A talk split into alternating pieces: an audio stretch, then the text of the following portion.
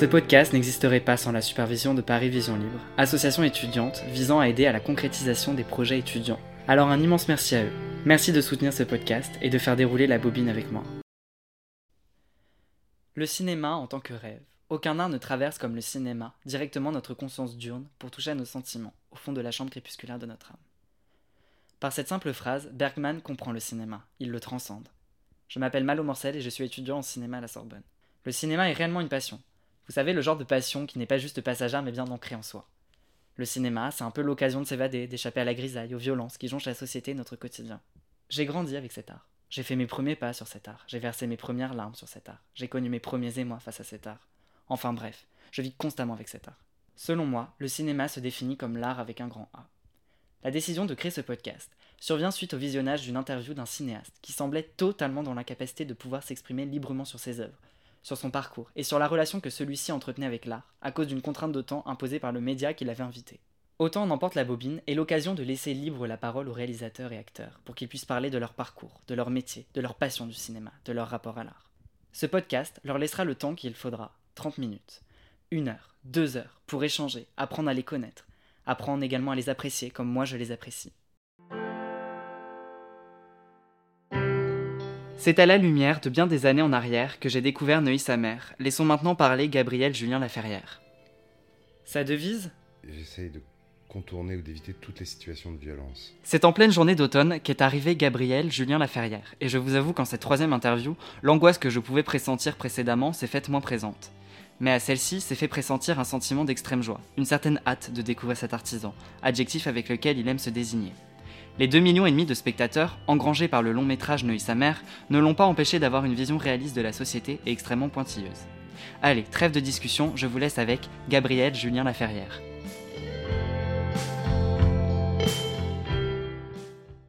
Vous êtes né en février 1962 à Paris. C'est ça? Bravo Comment est-ce que votre famille vous a familiarisé avec les arts? Mon père est architecte, ma mère était euh, femme au foyer. Mon père m'a familiarisé, enfin, était très dans la peinture, le dessin, l'architecture évidemment, euh, la musique classique. J'ai pas été très réceptif à la musique classique. Et puis, euh, il y avait Télérama à la maison quand j'étais gosse, donc on parle d'une période lointaine. Et je me suis passionné très jeune pour le, cinéma. Euh, je lisais beaucoup aussi quand j'étais gosse, donc euh, c'était un, je ressens ça quand je vois des enfants euh, dans d'autres milieux. Parfois, bah, c'était un milieu qui était très positif de ce point de vue-là. C'est-à-dire qu'il y avait des livres, il y avait de la peinture. Chez mes grands-parents, il y avait des livres. Il y avait par exemple un truc qui m'a fait rêver pendant des années, c'est les, les, annales d'un journal qui s'appelait L'Illustration, qui est un journal du début du siècle, du XXe siècle, je veux dire. Pardon.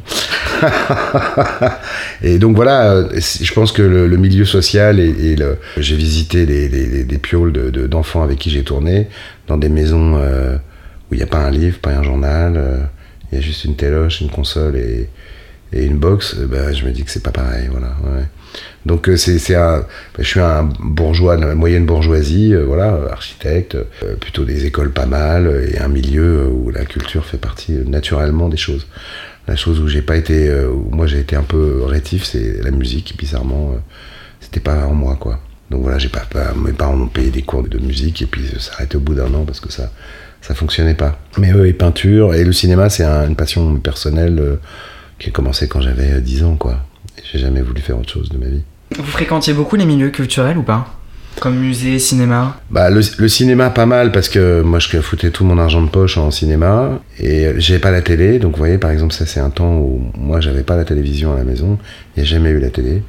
Donc euh, c'était pas musée, euh, ouais, un peu. Je peux pas dire que j'étais un rat de musée, mais ouais, un peu. Concert, un peu. Mais euh, non, c'était pas. J'étais en banlieue, c'était pas si facile que ça. De, même si c'était une banlieue très bien desservie, une banlieue bourgeoise.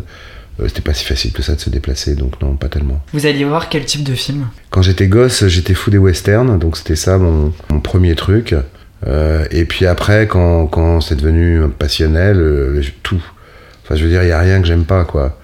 Il n'y a pas de genre que j'aime pas. Moi, je suis, je suis, en tant que spectateur, je suis plutôt un spectateur de, de cinéma populaire, de cinéma, voilà, ouais, populaire, de, de, de, films qui font des entrées, entre guillemets. Dans mon travail, ça a été longtemps pas du tout ça. J'ai pas de genre, j'aime bien vraiment tous les genres, quoi, voilà. Que vouliez-vous faire dans votre jeunesse dans ce milieu-là, dans le milieu du cinéma? Quand je voulais 10 ans, je voulais être avec des chevaux et dans des villes de western, voilà, je voulais vivre, D'accord. euh, voilà, les chevaux, euh, tout ça me passionnait. Après, euh, je pense que c'était très très flou, j'avais pas idée de ce que c'était le, le concret. Donc je sais pas très bien, j'imagine que je me rêvais acteur en fait, plus qu'autre chose, parce que c'était la seule chose que je voyais. Faut, faut se rendre compte que, par exemple, il n'y avait pas d'image de, de plateau de cinéma à l'époque. Aujourd'hui, euh, tout gamin a vu un making-of. Nous, ça n'existait pas. Quand... Donc je peux pas rêver de ça. Vous voyez ce que je veux dire Mhm. Euh, Quand il y avait des metteurs en scène interviewés à la télé, ils étaient en costume cravate, euh, dans un fauteuil. euh, voilà, donc c'était pas, il n'y avait pas ce côté un peu euh, fascinant des tournages, des machins qu'on connaît maintenant assez bien parce qu'il y a toujours des images. Donc je crois que je me rêvais sur un cheval. euh, et puis après, quand j'ai commencé à travailler, en fait, euh, j'ai été figurant sur un gros film en, en 81, donc j'avais quand même 19 ans déjà.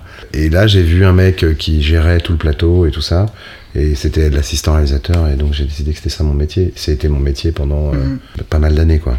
Que vous a transmis votre famille et que vous retransmettez dans votre art Ça m'intimide que vous disiez mon art. Donc euh, c'est vrai que moi j'ai l'impression d'avoir été l'assistant d'artiste euh, et moi j'ai l'impression d'être un artisan, c'est-à-dire que je sais fabriquer. Voilà, donc j'ai du mal à utiliser le mot art avec pour mon travail, mais euh, c'est mon travail, voilà. Des valeurs morales, des valeurs d'écoute, une- savoir m'adapter aux gens tels qu'ils sont, excommunier personne, c'est plutôt ça. Après, dans la formation artistique, le fait d'avoir lu des bons livres, euh, vu des beaux tableaux, écouté de la bonne musique, euh, je sais pas si c'est très euh, concret, mais c'est sûr que ça change des choses. Voilà, j'ai une éducation euh, catholique euh, de base, mes parents sont très croyants, c'est pas mon cas. Donc voilà, aimez-vous les uns les autres, vous voyez Mm. Peut-être c'est ça le- le- la clé des choses, enfin la chose la plus profonde. Vous avez fait quelles études? Bah, j'ai eu un bac scientifique puisque puisque c'était ça le, le- truc à l'époque. Et après j'ai fait, je me suis inscrit un an. J'ai dû faire deux semaines de, sciences des structures et de la matière, c'est-à-dire une fac scientifique. Je me suis fait chier tout de suite. Je suis allé deux semaines et je suis pas retourné. Et puis après j'ai fait un an de fac. En parallèle essayé de rentrer dans une école qui s'appelle l'école Louis Lumière. Donc j'ai raté le concours euh, l'année de mon bac. Après ma soi-disant première année de sciences des structures et de la matière, euh, j'ai repassé le concours que j'ai re-raté. Et l'année d'après, je me suis inscrit en, à la Sorbonne Nouvelle, euh, en fac. Et donc là, j'ai fait une fac de cinéma et une fac d'anglais. Donc je faisais les deux en même temps. J'ai assez vite abandonné l'anglais par flemme. C'est une fac de cinéma très intellectuelle. Et du coup, euh, j'ai appris un peu euh, le langage qu'il fallait utiliser pour parler du cinéma quand on était un universitaire. Voilà, on nous faisait lire des bouquins. Et donc j'ai fait cette année-là. Et là, j'ai eu le concours de Louis Lumière. C'était une école technique, donc fallait être bon en sciences. Mais il y avait un très gros coef qui était l'analyse de film. Et je pense que les deux premières années, j'avais pas euh, le langage euh, et, la façon de regarder. Une fois après une année de fac, euh, j'avais le langage et, ce qu'on est censé regarder dans les films. Donc là, j'ai eu le concours, donc j'ai fait deux ans de, de l'école Louis Lumière. Mais voilà, donc j'ai fait mes deux années là-bas. C'était éducation nationale, euh, 8h, 18h, euh, des cours de maths, de chimie, euh, plein de trucs, la chimie des pellicules, euh, le laboratoire, euh, toutes ces choses euh, qui ne servent plus. Et euh, optique, euh, électricité, machinerie, euh, c'est technique quoi, vraiment. Et du coup, j'étais très très bien formé euh, euh, sur ça. Ce qui veut dire quand j'ai commencé à travailler, j'avais une connaissance technique euh, très forte sur les caméras, les objectifs, euh, la post-production, les effets spéciaux, les laboratoires. Euh, J'avais une grosse, grosse connaissance théorique. Je connaissais la machinerie, je pouvais calculer un compteur électrique, euh, qu'est-ce qu'on pouvait brancher, comment le faire, etc. Donc voilà, j'étais assez, j'étais bien formé pour un boulot pratique. Et donc après, j'ai fait un peu de l'assistant réel assez vite. Ça, je savais que c'était ce qui me plaisait. Et j'ai fait aussi de la régie. Mais voilà, j'étais bon. Enfin, vous voyez ce que je veux dire Je connaissais les caméras, je savais de quoi on parlait, quoi. Votre famille vous a soutenu ou pas dans le choix de vos études? Totalement, ouais, ouais, ouais. Donc j'ai passé mon, mon, mon BTS en 84. Après j'ai commencé à travailler gratuitement sur des courts métrages, et des trucs et des machins. Et puis en début 85, on m'a proposé de rentrer à Canal+ et on m'a engagé comme assistant à Canal. Et mon père m'a dit ah bon alors donc euh, il suffit qu'on te fasse un chèque et t'abandonnes tous tes rêves. Tu vas travailler à la télé parce qu'il trouvait que c'était un peu un peu bas quoi par rapport à ce que j'avais raconté de mon idée de cinéma. Donc j'étais soutenu ouais. Quand, quand j'ai fait une décision euh, concrète pour le pognon, euh, on m'a dit que c'était pas c'était pas comme ça qu'il fallait faire. Donc ça s'appelle être soutenu, je pense. Du coup, après Canal+, à la fin des années 80, vous vous êtes fait une place assez vite en tant qu'assistant réalisateur. Alors Canal j'ai travaillé un an et demi, je suis même devenu réalisateur là-bas. Mhm. J'ai gagné très très bien ma vie, mais je me faisais chier en fait. La vraie chose qui m'a fait partir, c'était que je voulais travailler dehors. J'en avais Ouais. marre d'être tout le temps enfermé. Mais euh, c'est vrai qu'il y avait un truc sur la nature, sur euh, la nature. J'étais pas, je pas un, un écolo euh, de la première heure, mais sur être dehors, avoir froid, avoir chaud, voir la lumière et tout ça, j'en pouvais plus d'être en studio. Donc je suis parti, euh, euh, voilà, au bout d'un an et demi, alors que voilà, j'étais parti. Enfin, vous voyez, à l'époque, mon, mon collègue euh, avec qui on faisait plein de trucs, c'était un mec qui s'appelle Dominique Farrugia. Lui, il est resté, il a fait une carrière euh, brillantissime. Il fait Je dis pas que j'aurais pu faire ça, mais en tout cas, j'étais dans les jeunes gens euh, du début de la télé, euh, dans une télé qui était en train de se construire. Donc, euh, c'était vraiment une décision euh, par rapport à la vie euh, de, de quotidienne, quoi, de pas vouloir rentrer dans, dans un bâtiment en sous-sol à 8 h du matin et en sortir à 23 h parce qu'on faisait des très grosses journées au début de Canal+. Et voilà, et donc je suis parti faire des films comme euh, régisseur, machin. Donc Canal+, je suis parti en 86. Et puis après, euh, bah, les choses se sont un peu enchaînées. euh. Vous êtes devenu assistant réalisateur auprès de Pierre Bradinas, etc. Enfin, Ouais, c'est ça. Le- alors le premier premier film, je l'avais fait comme assistant, je l'avais fait en 83, donc au milieu de mes études. Et c'était un petit film, hein, c'était un, un huis clos euh, sur une plage, euh, trois acteurs. euh, c'était une pièce de théâtre filmée, en 14 jours de tournage, je crois. Donc ça, j'avais 21 ans. Et donc je savais que c'était ça mon métier, c'était premier, premier assistant. Et après, quand j'ai fini, quand je suis parti de Canal, j'ai fait un film comme régisseur. Et juste après, j'ai fait un, un premier film avec une femme qui s'appelle Christine Lipinska. Elle, c'était son deuxième ou troisième film avec pas mal d'enfants, dont un, un jeune homme qui s'appelait Benoît Magimel et qui avait 12 ans et demi à l'époque. Et après, voilà, les choses d'assistant se sont enchaînées. euh, les régies et assistants, j'ai fait un gros film de Marie-France Pizier à la régie qui se tournait en Nouvelle-Calédonie. Puis pendant que je faisais ça, on, on m'a appelé pour faire un film mythique qui s'appelait Les Amants du Pont-Neuf. Donc à l'époque, euh, c'était un film un peu maudit, euh, tout le monde pensait qu'il se finirait jamais. Voilà, le film s'était arrêté, serait arrêté, enfin bon, il y a des gros problèmes. Moi, je suis le mec qui l'a fini, donc... euh, Mais c'est pas un peu frustrant d'être assistant euh, réalisateur? À chaque fois que j'ai travaillé avec un réalisateur, euh, euh, il y avait quelque chose de, de, lui que, que j'admirais profondément. Donc euh, servir quelqu'un qu'on admire, c'est pas antinomique avec, euh, avec ce que je suis, avec ma, ma, ma- ma- ce que j'aime bien faire. Je pense même que si, par exemple, le metteur en scène le plus important de ma vie euh, d'assistant, qui est donc Léo Scarax, si, si on avait été aux États-Unis et qu'il avait été Spielberg, je serais jamais devenu réalisateur. Je serais devenu un, un, technicien de haut vol pour lui, parce que je, connaissais par cœur, je pouvais réfléchir pour lui. Aujourd'hui encore, quand je le vois, il n'a pas retrouvé le, la- la- le lien avec les assistants avec qui il est qu'on avait nous. Voilà. Donc non, il n'y avait aucune frustration. Tout m'intéressait. D'abord servir euh, un projet, un film euh, admirable, ce qui m'est arrivé la plupart du temps. J'ai fait des films pas terribles, mais, mais en tout cas, à la base, il n'y avait aucune raison qu'il ne le soit pas. Après, on peut rater un film, ça, c'est, ça arrive à tout le monde, même au meilleur. J'adore euh, la gestion d'un groupe humain, or c'est énormément ça. Euh, mettre de l'huile dans les rouages, quand je disais la violence, moi je me suis arrêté. On dit toujours que les assistants, euh, c'est des mecs qui gueulent, etc. Moi j'ai, j'ai quasiment jamais élevé la voix sur un film, parce que j'arrivais à faire fonctionner euh, les équipes assez bien euh, en France et à l'étranger, malgré les trucs de culture, par juste l'écoute, et, voilà. Donc, euh, donc non, non, j'adorais ce métier-là. euh, je trouvais ça super, quoi, de mettre en place un film. Euh, je continue un peu à être mon propre assistant en partie parce que c'est un ADN en moi, quoi. Mais non, non, je, c'était pas frustrant. Après, j'avais pas de vraie pulsion créative. C'est-à-dire, j'écrivais pas la nuit des trucs en me disant Oh là là, si je tournais mes films, qu'est-ce qui serait mieux que les films que je tourne? Pas du tout. J'étais très content des films que je tournais et j'avais pas spécialement dans la tête de passer le cap. Voilà. Pas vraiment. Quand j'ai eu euh, 35 ans, 36 ans, un mec m'a proposé, je me suis mis à écrire un scénario euh, adapté d'un livre, on n'a pas réussi à le monter, je me suis dit, bon, bah, c'est pas grave. Puis voilà, puis après c'est revenu, je suis devenu réalisateur parce que j'étais compétent.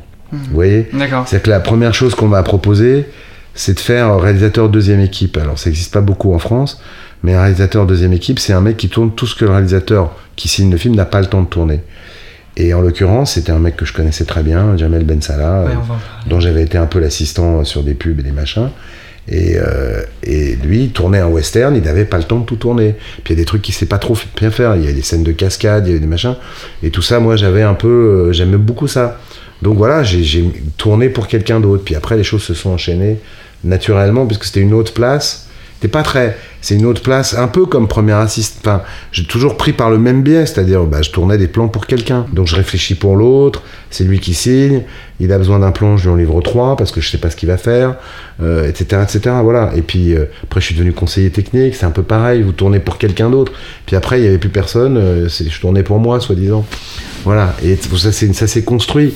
Après, mon ego de réalisateur, il se développe au fur et à mesure des films, mais c'est pas tellement le, premier moteur. Vous voyez ce que je veux dire Alors, c'est assez cruel pour. Euh, j'ai des amis avec qui c'est difficile de parler parce qu'en fait, ça se passe super bien pour moi, alors que j'ai pas fait grand chose pour. Vous voyez ce que je veux dire? J'ai été payé tout de suite. J'ai pas fait de film gratuit, moi.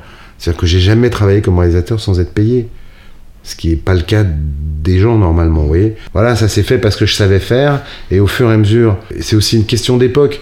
Je pense que quand j'avais 20 ans, un mec comme moi je suis aujourd'hui avait aucun avenir.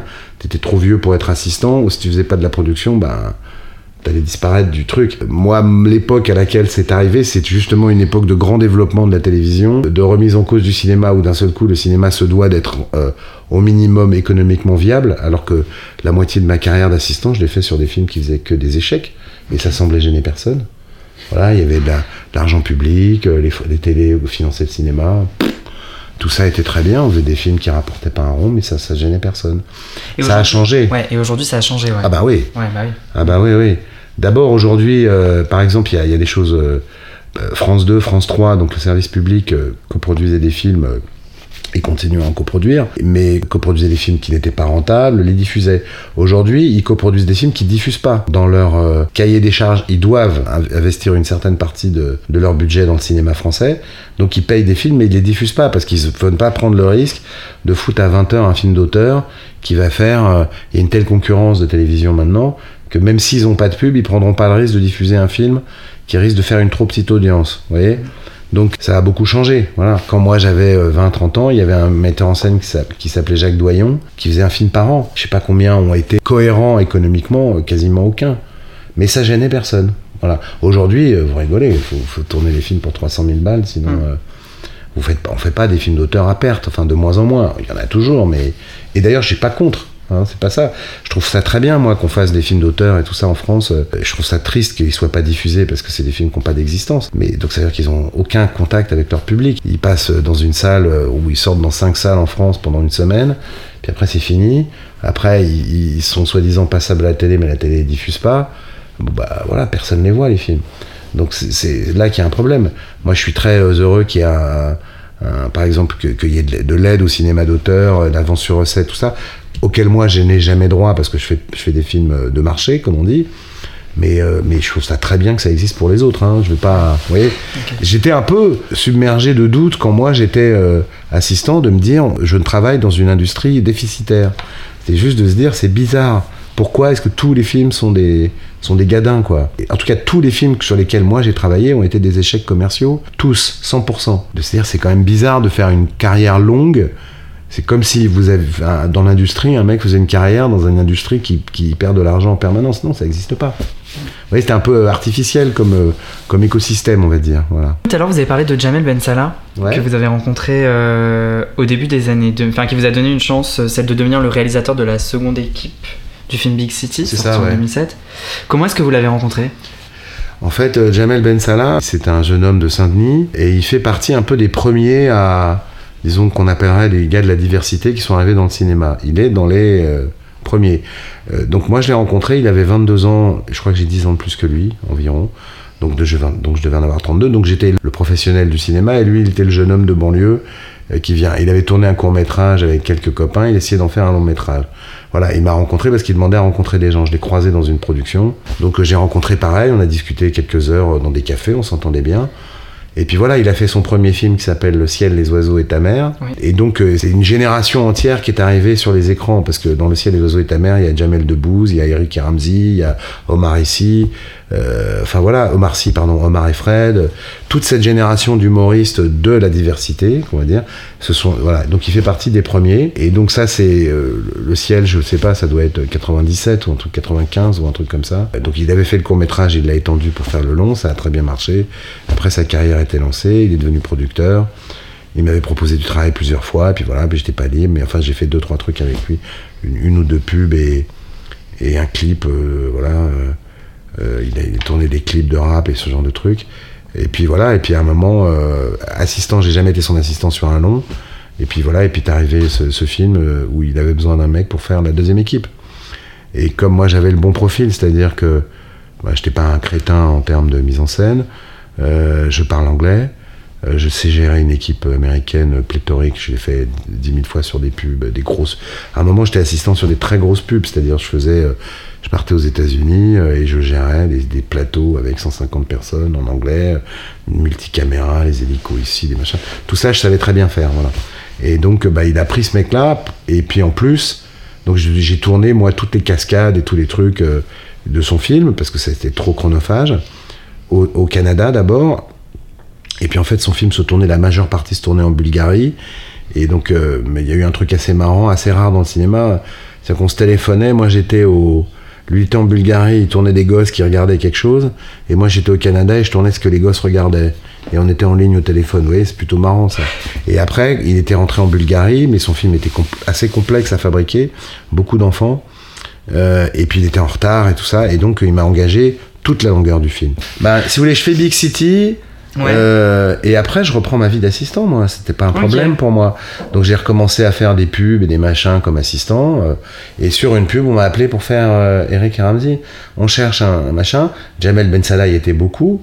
On cherche un mec pour réaliser un film avec Eric et Ramsey. Viens nous voir. C'était un directeur de production que je connaissais. Euh, voilà, on se rencontre, il m'engage, et puis voilà. Et puis je, je fais le truc. J'étais de plus en plus en charge. Parce que Ben Salah, c'était un metteur en scène qui avait déjà fait quatre films. Il C'est son cinquième film, donc il savait quand même, euh, voilà, il connaissait bien son boulot déjà. Eric et Ramsey, euh, c'était vraiment, euh, voilà, il avait besoin d'un mec pour travailler, quoi. C'est-à-dire, on, fait des scènes de cascade à cinq caméras, pareil vide, il faut travailler, il faut dire où on met les caméras, euh, euh, donner des listes de focales, les blocages, ça dure une demi-heure, donc vous mettez une caméra là, vous dites première prise, tu as telle focale, deuxième prise, telle focale, troisième prise, telle focale. Tout ça, c'est du boulot, parce qu'on n'a pas le temps de se parler pendant. Euh, donc voilà. Après, oui, c'est sûr que d'abord il y a eu une frustration euh, importante pour moi parce que j'avais le film en main et en même temps non. Alors que Big City, bah, j'avais un plateau en main, mais ça j'avais un peu l'habitude. Euh, Eric et Ramsey, c'est- un stade d'après, c'est-à-dire qu'il y a beaucoup beaucoup de cascades que j'ai entièrement découpées. et puis parfois Eric disait non, on fait pas ça, on fait ça. Et moi j'avais trois semaines de boulot, je prenais tout, on jetait. Voilà. Et juste derrière, on m'a proposé de faire Neuilly sa mère. C'est ça. Hmm. De nouveau Jamel Ben Salah. Ouais, qui une idée. Jamel Ben Salah. Ah ouais, et puis il a écrit, comment c'est un producteur à l'américaine, Jamel, c'est lui le patron du film, hein, c'est pas, c'était pas moi le patron de Neuilly sa mère. S'il y avait un, euh, un désaccord entre Jamel et moi, c'est lui qui l'emportait. Ok. Vous voyez ce que je veux dire? Mm. Donc, euh, euh, bah, il m'a mis ce film-là dans les mains, mais c'est quand même lui le maître d'œuvre euh, du film. C'est-à-dire que au tournage, il était là, donc ça veut dire qu'il avait une implication dans la comédie, dans machin, dans le nombre de prises. Si les plans que je, je prévoyais convenaient pas, il faisait faire d'autres plans. Enfin voilà, donc c'est c'est un, c'est pas un rapport euh, habituel, on va dire, de, de metteur en scène à, à producteur. Et puis le montage, moi j'ai monté le film, et puis il l'a remonté, et remonté, et remonté. Moi j'avais plus un rond, je suis parti refaire un film comme assistant, et j'ai vu le film fini. euh, c'est plutôt marrant d'ailleurs, je crois que j'ai commencé un film comme assistant en janvier, euh, donc on avait déjà, euh, le, le tournage c'était juillet-août si je me rappelle bien, donc j'avais déjà monté six mois. Euh, j'ai commencé un film en janvier, donc au bout d'un moment j'allais plus au montage. Le montage son a commencé, tout ça, et j'ai vu le film euh, mixé, étalonné euh, euh, à Cannes. Il y a une projection à Cannes, au milieu du tournage du film que j'étais en train de faire. Comme c'était dans le sud, j'ai pris ma bagnole et je suis allé voir mon film à Cannes avec mon nom en gros, alors que je l'avais jamais vu en, en salle. Parce que du coup, ça a quand même fait un succès qui était quand même assez important, plus de 2 millions et 500 000 entrées. Ah, c'est un énorme succès. Ouais, c'est vraiment un Le- succès. L'objectif de l'époque, c'était 700 000 entrées. Ouais, J'avais demandé, moi, le matin de la sortie au distributeur, je dis c'est quoi l'objectif? J'y connaissais rien, il m'a dit 700 000, on est heureux. ouais. Euh, et en fait, millions. 2 millions et demi, c'est Ouais, non, non, 2 c'est millions un 500 000, énorme ouais. succès. Vous étiez un, entre guillemets un jeune réalisateur, enfin J'étais pas jeune, je disais récent. Enfin, un Réalisateur récent, un récent réalisateur. Est-ce qu'on est qu'on misait sur. Est-ce qu'on s'attendait à un succès de la part d'un récent réalisateur Bah, en fait, c'est euh, c'est ça, c'est que c'était pas vraiment moi le patron du film. Donc, euh, euh, Jamel Ben Salah, il avait quand même une belle expérience de qu'est-ce que ça Mhm. veut dire sortir un film, comment ça marche. Moi, j'y connaissais rien, mais rien. C'est-à-dire que moi, tous les films sur lesquels j'avais travaillé, je m'étais arrêté à la fin du tournage. Donc, je ne savais rien de la distribution, de l'exploitation. J'avais aucune idée de comment ça marchait. Donc, même les chiffres J'avais même pas d'idée. Ouais. Quand ça m'a paru normal, moi, de faire 2 millions et demi. C'est voilà, c'est la première fois, vous vous dites pas, oh, c'est dingue. Non, ben, j'avais jamais regardé les chiffres, même, des films. Je savais que tous les films que j'avais faits, c'était planté, c'est tout. Mais, euh, Mais non, mais tu vois, Mais vous vous attendiez quand même à un succès comme ça ou pas? Aussi important? J'y ai même pas réfléchi. Ça faisait pas partie de ma réflexion. Ok.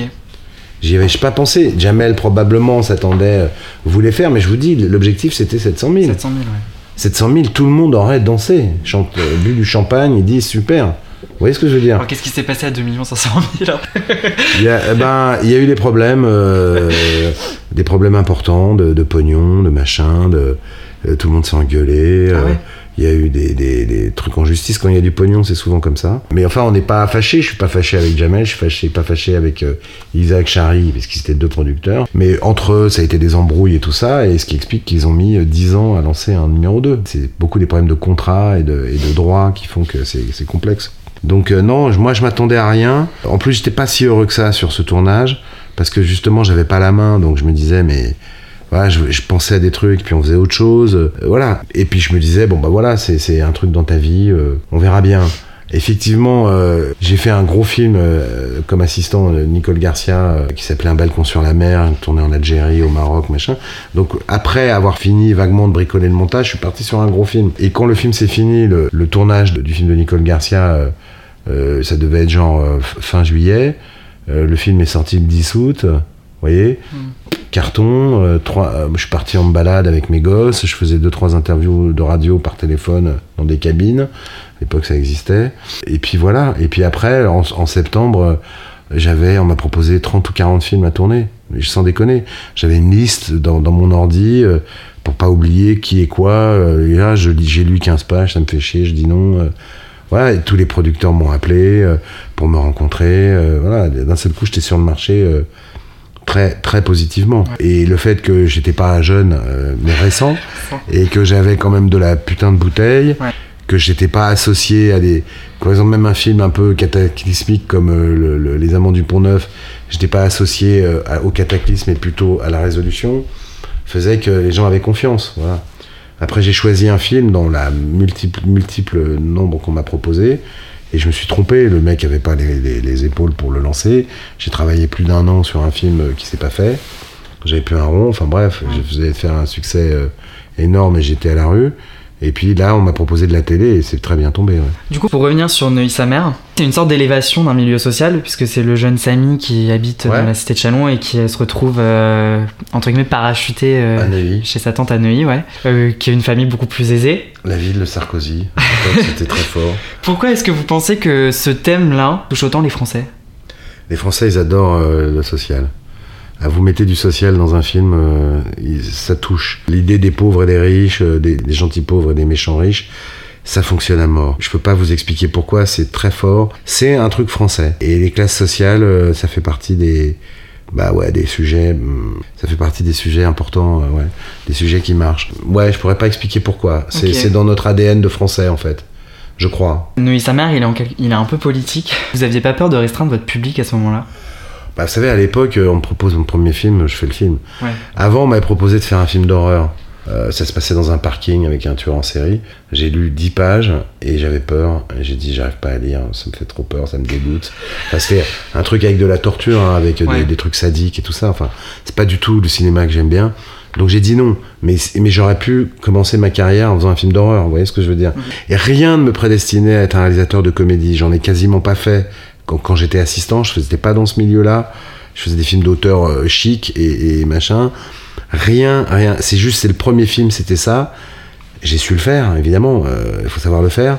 Et, et après, automatiquement, on m'a proposé que des trucs comme ça. Mhm. Et en vérité, euh, je vais pas dire, j'ai pas de regrets parce que c'est génial. Ce qui, vous voyez ce que je veux dire Je fais partie des mecs qui travaillent. euh, Je suis financé. Alors, ça ne pas qu'il y a des accidents encore. Mais au fond, je, je fais partie des réalisateurs qui travaillent. Voilà.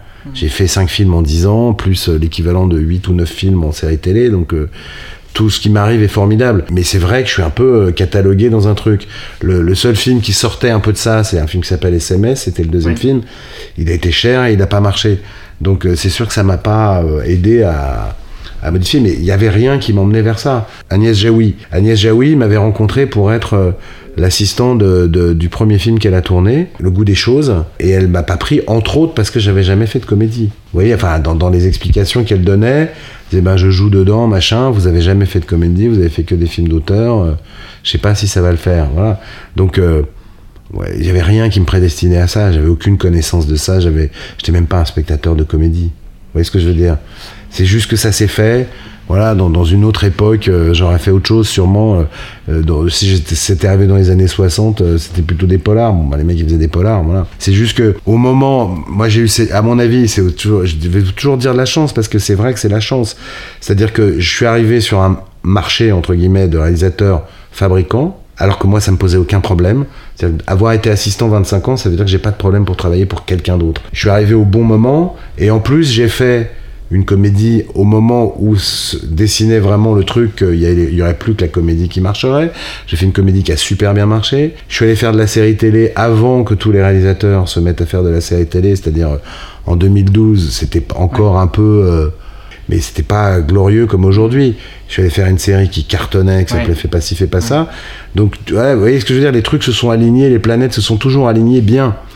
Donc j'ai eu cette chance-là. Donc je suis, je suis crédible en comédie, puisque j'en ai, j'ai fait des comédies à gros succès. Euh, je suis crédible en télé, puisque je. Voilà.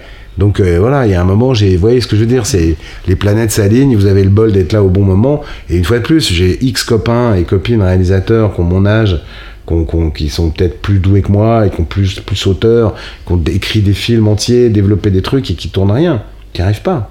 C'est d'une injuste. Enfin, je sais pas si c'est injuste, c'est comme ça quoi. Moi, je j'y peux rien. Je, je leur dis pas de mal euh, sur eux dans leur dos, mais, mais ça, je peux rien y faire quoi.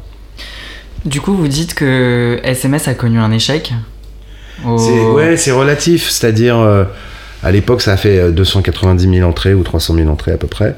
Donc oui, c'est un échec par rapport à- aux attentes parce que le film était cher, Vous le ressentez comment? Très mal. Ouais. Alors mal pour plusieurs raisons. D'abord parce que euh, moi j'ai fait le film que je voulais faire.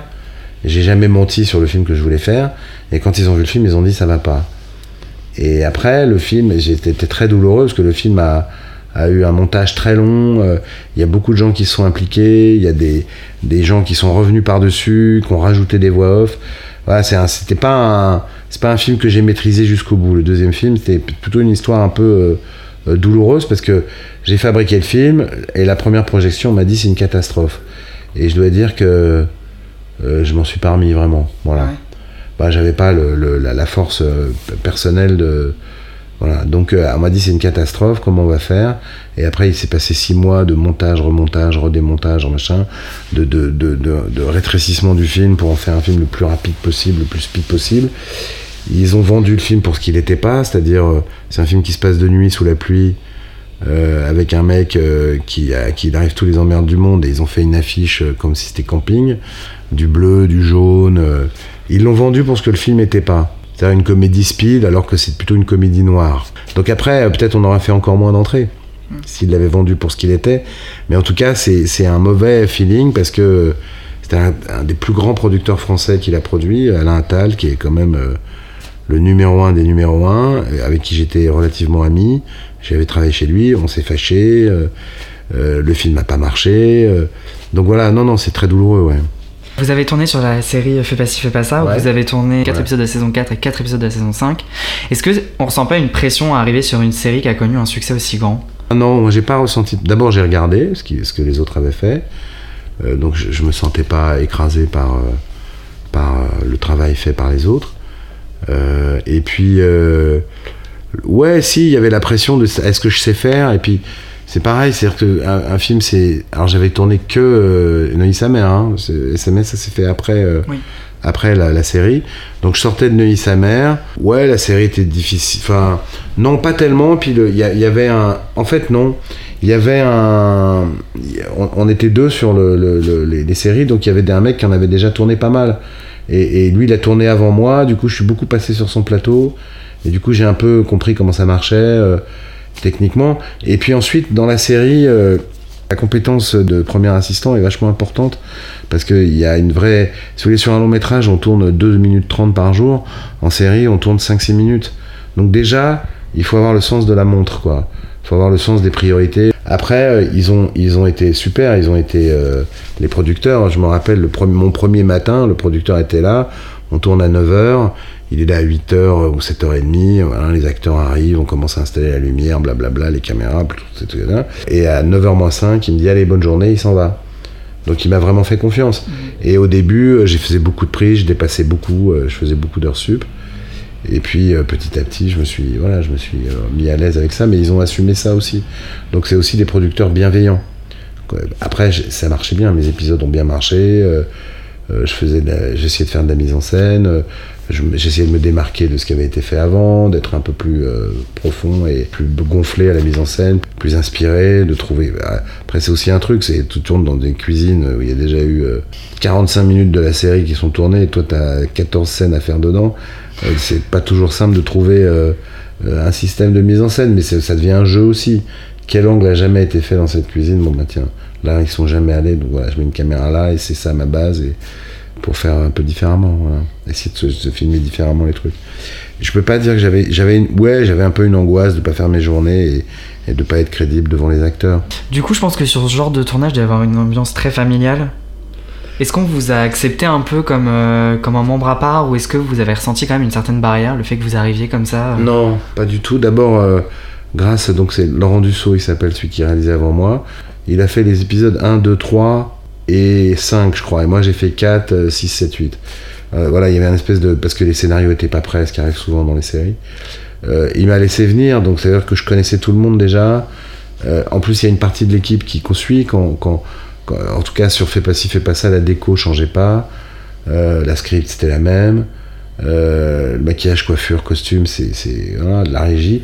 Donc le metteur en scène arrive avec sa script, son assistant. Non, pas sa script, d'ailleurs, son assistant, son chef-op. Le son, c'est les mêmes. Donc tous ces gens-là, ils avaient tourné le vendredi avec l'autre équipe, le lundi, ils tournaient avec moi. Euh, les acteurs, c'est pareil. Vous voyez ce que je veux dire? Donc non, non, ça n'a pas été difficile. Et puis après, ben, j'ai fait mon chemin. J'ai fait partie des réalisateurs qui ont amené un truc. Moi, je sais que, par exemple, quand, quand, quand j'ai été interviewé, est-ce que ça vous intéresse de faire ça?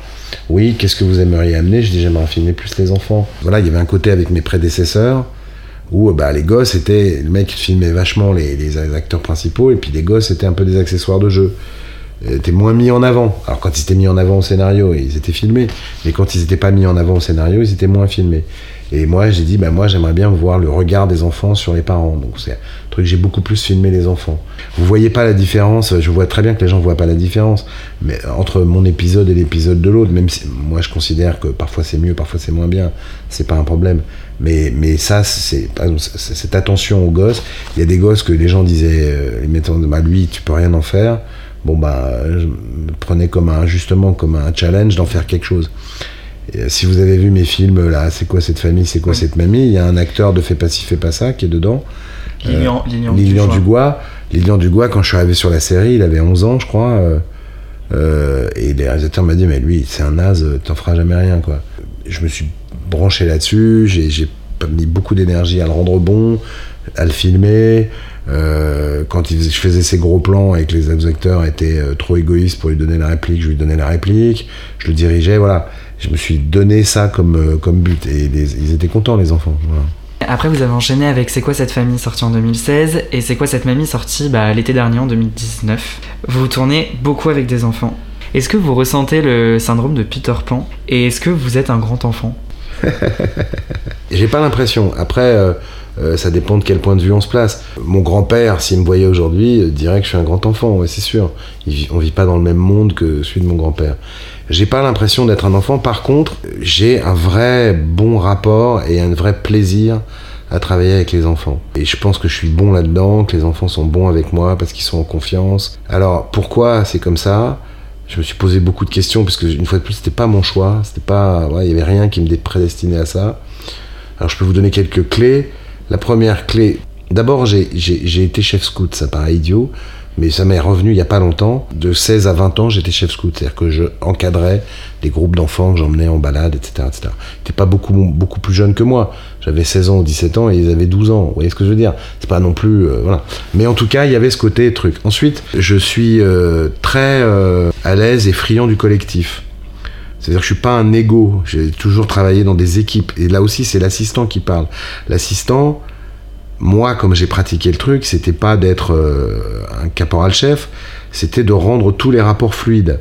Et donc, entre les humains, si vous savez rendre des rapports fluides entre les enfants, ils sont à l'aise, ils jouent bien, quoi. Ils jouent bien parce qu'ils sont bien, quoi. Euh, à partir du moment où on, met un enfant en tension, ça dépend ce qu'on cherche, évidemment. Si on cherche que le môme fasse la gueule, ben oui, on peut, le manipuler pour l'attention. Mais moi, je manipule pas. Je considère que les enfants, c'est des acteurs comme les autres. Je leur parle comme à des adultes. Je leur explique ce que je veux. Et à un moment, je peux leur dire, par exemple, j'ai fait pleurer une jeune fille dans Fais pas ci, fais pas ça. Je dis, bah, ça serait bien que tu pleures. Alors oui, ben, je sais pas pleurer toute seule. Je dis, écoute, si je te donne la réplique et, que je t'insulte, est-ce que ça peut te faire pleurer si je suis très méchant avec toi? Elle me dit, euh, peut-être, on peut essayer. Donc voilà. vous voyez ce que je veux dire, je suis pas dans la manipulation. Donc euh, je, me reprends, on prend la fille, et ben, il y a le gros plan, et je suis à côté de la caméra et je commence à l'engueuler et à lui parler super mal, à lui dire des horreurs, des méchancetés quoi. Et, évidemment, pendant la prise, elle a les yeux qui montent et qui, des larmes qui montent et tout ça. Et puis, euh, toute l'équipe me regarde, euh, tous mes potes de mon équipe sont tous prêts à me péter la gueule parce que quand vous faites. Parce que vraiment, ils sont pas dans la confidence du truc. Puis voilà, on s'embrasse à la fin. Voilà. Je crois pas être un enfant, je crois que j'aime bien ça. Euh, qu'il y a, un espèce de rapport sans arrière-pensée avec des enfants. Les, des enfants de c'est quoi cette famille c'est quoi cette mamie. J'ai un rapport très tendre avec eux, très en confiance. Ils me parlent de leur vie je pense plus que ce qu'ils parleraient à leurs parents. Euh, moi, j'ai pas, voilà, moi je parle de ma vie aussi. Et c'est un rapport un peu. Euh, et je les traite comme des égaux. Et même les jeunes filles et tout ça. Alors, évidemment, tout, tout, ce qui se raconte aujourd'hui sur le harcèlement au cinéma et tout ça m'interpelle vachement. Je pense pas qu'aucune jeune fille vous dira que j'ai jamais été ambigu avec elle mhm. dans ma façon d'être, euh, machin. Parce que je, je, crois ne pas l'être. En tout cas, j'ai pas le fantasme de me taper des adolescentes du tout. Donc euh, voilà, il y a un truc, je pense que ça vient de, un, de la, de, la compétence à gérer le groupe. Ah, parce que moi, les enfants, ils sont en groupe aussi hein, hmm. dans, les, dans, les, films. Donc voilà, la compétence ou du goût de, de, ça, de faire fonctionner un groupe. Et puis du fait de leur parler euh, avec respect et, et, de ne pas être dans la manipulation et d'être dans le jeu. C'est-à-dire, on joue, il faut que tu y crois comme moi j'y croyais quand je jouais au cowboy ou à la guerre quand j'étais enfant. Je croyais que j'y étais au moment où je le faisais. Ben là, quand tu, quand tu il faut que tu crois que c'est vraiment ta mère, que c'est machin. Que Après, je suis très aidé parce que j'ai une coach géniale, donc faut pas sous-estimer les gens qui sont avec vous. Beaucoup de réalisateurs euh, détestent les enfants. On dit il faut pas faire de film avec des enfants, des animaux et, la mère. Donc voilà, c'est les trois trucs euh, qu'on peut pas maîtriser sur un film. Donc c'est quoi l'histoire? C'est on maîtrise pas. Et, ça, c'est une chose. Euh, qui est pas la clé pour moi, c'est pas à maîtriser. Pour moi, le moment heureux, le moment de création le plus fort, c'est le moment où on tourne. Donc ce que m'amène l'acteur, ce qu'il fait, ça peut être à l'opposé de ce que j'ai imaginé. Je vais d'abord partir du principe que c'est bien ce qu'il amène. Et puis en réfléchissant, si c'est à l'opposé de ce que je cherche, ben, je vais essayer de m'arranger pour euh, ramener les choses dans, dans, la direction que je veux, sans violence, sans autoritarisme, etc. Et peut-être dans ma, dans ma vie de metteur en scène, il y a eu deux fois où vraiment tu as une actrice qui fait l'inverse de ce qu'il faut, de mon point de vue à moi Bon, bah, les deux fois, euh, je, suis resté euh, jusqu'au bout à dire non, c'est pas ça. Fais-moi fais -moi une prise comme je te demande. Hmm. Après, au montage, on verra. Mais euh, voilà. Dans C'est quoi cette famille On a un peu l'impression qu'il y a un renversement de situation entre les enfants et les parents. Est-ce que vous vouliez un peu. Votre but c'était de montrer que les enfants peuvent avoir une maturité et que ça peut, il peut y avoir aussi. les adultes sont pas toujours très carrés, très comme on, comme on l'entend et les enfants peuvent aussi avoir. C'est le sujet du film c'est que les enfants sont plus adultes que les parents. C'est le sujet du film. Et que dans les moments, ils savent mieux ce qu'il leur faut, etc. etc. Et, après, bon, moi je suis pas issu de parents divorcés, mais c'est vrai que tous les enfants de parents séparés, etc., que j'ai rencontrés en discutant, etc., il y a une espèce de, de je sais pas si c'est vos cas à vous, mais il y a obligatoirement ces enfants qui sont pris en charge à un moment plus tôt que ceux qui étaient dans un cocon, donc ils sont plus autonomes, voilà. Et après, moi j'ai un, un infini euh, c'est pas du mépris, mais quand même une grosse ironie sur euh, les gens de ma génération un peu plus jeunes qu'on appelle les adolescents, c'est-à-dire euh, les gens qui sont jamais adultes, quoi, et qui continuent à voilà. Donc ça, ça me faisait bien marrer de pousser ça dans le film, que c'est des enfants, quoi. Je, je dirigeais Gaillet et Thierry Neuvik qui ont une petite histoire dans le film ou un petit flirt. Je disais mais plus vous avez l'air d'avoir 14 ans, mieux c'est, quoi. De deux mômes de 14 ans qui sont hein, hein, comme ça, qui sont en train de, de vous voyez ce que je veux dire, de, de se faire des, des, petits machins, de, et donc ouais, ça, ça, ça a bien marché euh, pour ça. Ouais. Ouais, vous en avez un peu parlé au début, mais quel regard vous portez sur la jeunesse aujourd'hui? Il y a des choses qui me troublent et qui m'interpellent beaucoup, puisque je suis exactement la génération visée euh, tout autour de, de, de l'abus sexuel, etc. De, je me suis engueulé avec une jeune femme sur un tournage il n'y a pas longtemps parce qu'elle me disait mais t'as dû en voir des trucs sur les films en 30 ans de cinéma. Ben non.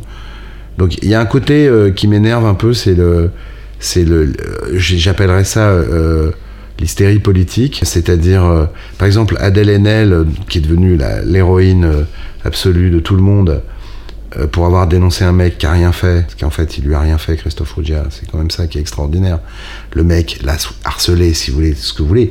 Elle est allée chez lui, il l'a jamais vraiment, il lui a pas mis la main dans la culotte, il lui a pas mis la main sur les seins, il l'a pas embrassé de force.